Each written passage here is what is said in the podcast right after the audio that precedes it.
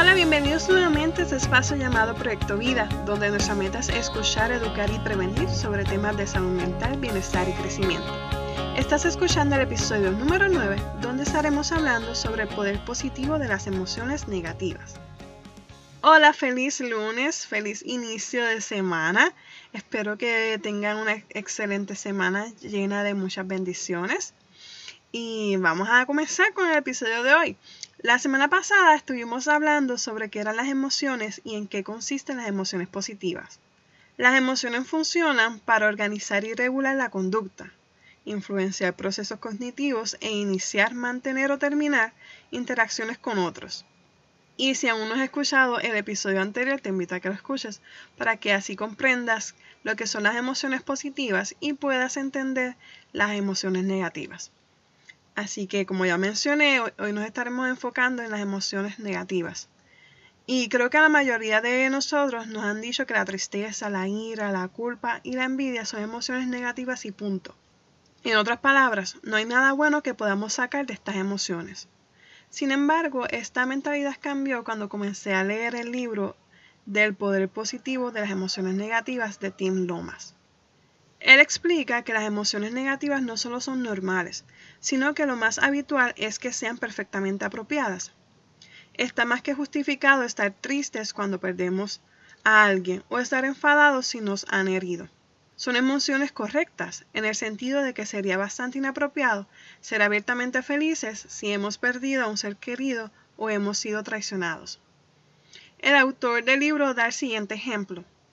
La tristeza puede abrirnos el corazón a la frágil belleza de la vida, o hacer que nos dirijamos a los demás con amor y compasión, mientras que la ira puede avisarnos de que se está violando alguna norma moral o nos motiva a luchar contra alguna injusticia social, consiguiendo que las cosas cambien para bien.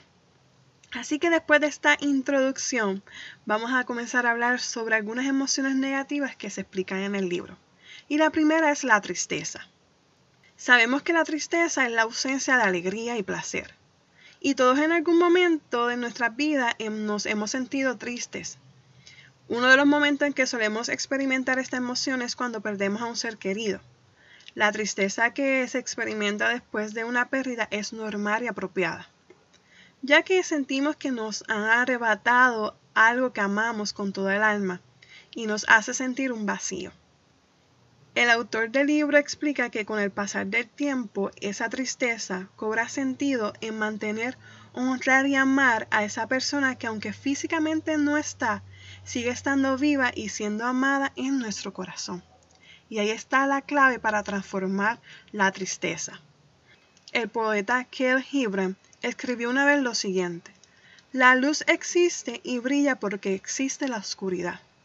Solo cuando nos visita la tristeza podemos apreciar el verdadero poder y valor de la felicidad.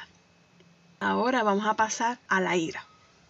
La ira se puede manifestar como una agresión destructora, sin justificación ni valor alguno, que le causa un daño a un individuo o a la propiedad. Sin embargo, de la misma manera que se supone que aprendamos a calmar nuestros impulsos violentos e irracionales a través de la experiencia y cuando maduramos, también podemos empezar a reconocer en qué momentos nuestra ira puede ser una señal moral, una respuesta contra alguien que se ha pasado de la raya y ha incumplido con la ética. Lomax explica que si escuchamos con atención y utilizamos hábilmente la ira, a veces puede ser una brújula moral que puede conducirnos a un futuro más brillante, como lo han demostrado los grandes movimientos progresistas en los últimos años. Un ejemplo, los grupos de feminismo y los grupos que abogan por los derechos civiles. Una ira justa puede inspirar el cambio social y en última instancia crear una sociedad más justa. Así que la ira podemos también verla como justicia, siempre y cuando como expliqué anteriormente, no le causemos daño a nadie, ni nuestros impulsos sean violentos e irracionales. Ahora vamos a pasar a la culpa. La mayoría de nosotros en algún momento nos hemos sentido culpables por algo, de alguna manera o en algún momento, porque nadie es perfecto. Pero todos podemos esforzarnos para ser buenos o mejores de lo que ya somos.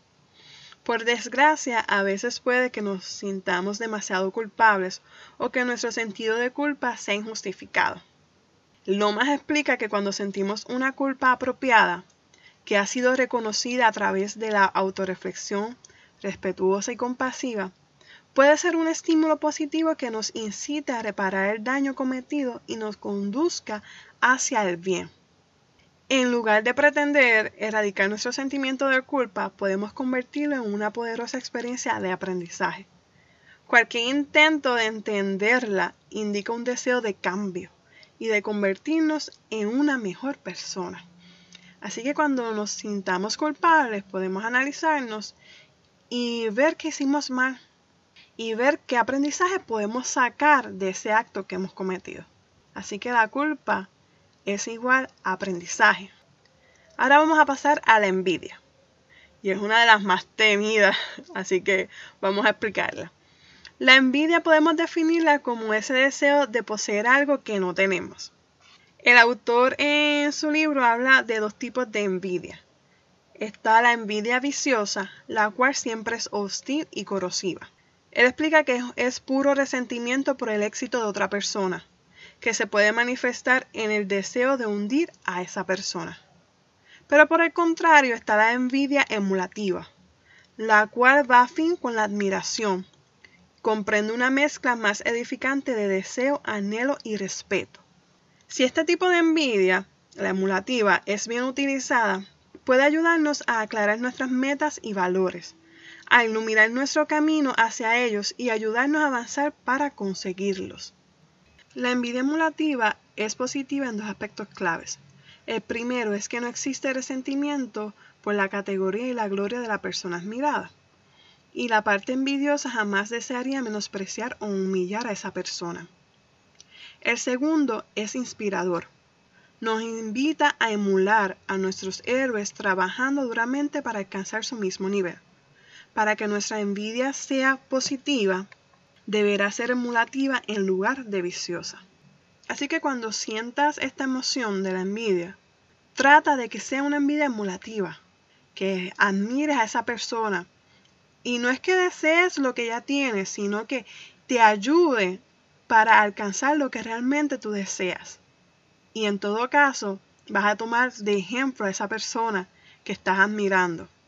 Y hasta ahora hemos visto cómo las llamadas emociones negativas también pueden ayudarnos a ser mejores personas. Tanto la tristeza, la ira, la culpa y la envidia, estas llamadas emociones negativas que muchas veces nos han dicho que no tienen nada bueno, en este episodio hemos podido escuchar qué cosas podemos sacar de ellas para que cada día podamos ser mejores personas. Solo debemos estar conscientes de nuestras emociones y saber identificar qué cosas son las que las provocan. Y para comprender mejor las emociones y cómo las mismas interactúan las unas con las otras, te invito a que veas la película Inside Out. Es una excelente, excelente película que te ayudará mejor a comprender las emociones y cómo cada una de ellas es necesaria. Así que hasta aquí hemos llegado por el día de hoy. Recuerda que esta información es basada en mi experiencia y opinión y lo comparto como información general. Dale un vistazo a las notas del programa donde les comparto información adicional y siguiendo nuestras redes sociales como Proyecto Vida PR, tanto en Instagram como en Facebook. Y comparte este episodio con tus amigos y familia. Y si tienes algún tema que desees que hablemos, envíanos el mismo de nuestro email pr.proyectovida.gmail.com o por nuestras redes sociales. Nos vemos hasta la próxima semana. Bye.